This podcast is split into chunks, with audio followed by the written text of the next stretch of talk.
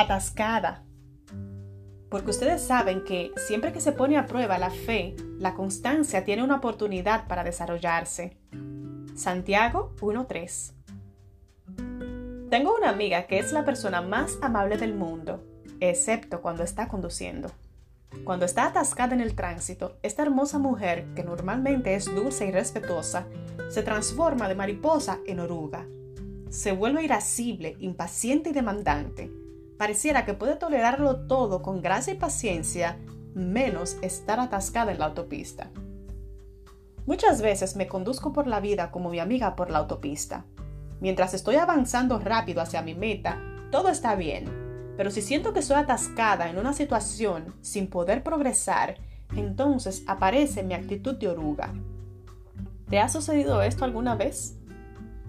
Tal vez estás buscando mejorar tu salud encontrar una pareja o alcanzar estabilidad financiera. Oras y pones todo el esfuerzo de tu parte, pero parece que no vas a ningún lado. Como si las ruedas de tu vida se hubieran empantanado. Te mueves, pero sigues en el mismo sitio. Aunque no nos guste ni un poco, habrá momentos en los que estaremos atascadas.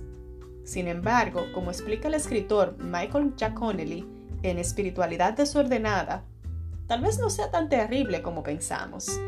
Quedar atascado puede ser lo mejor que nos pase, porque nos obliga a detenernos.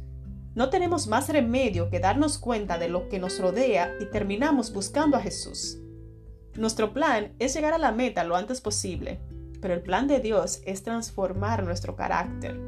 Para su tarea, tarea no hay atajos, Cierto día, mientras volvía del trabajo a mi casa, quedé atascada en un parque por el que cruzo casi siempre. Sin embargo, esa tarde el portal de metal al final del sendero estaba cerrado con llave.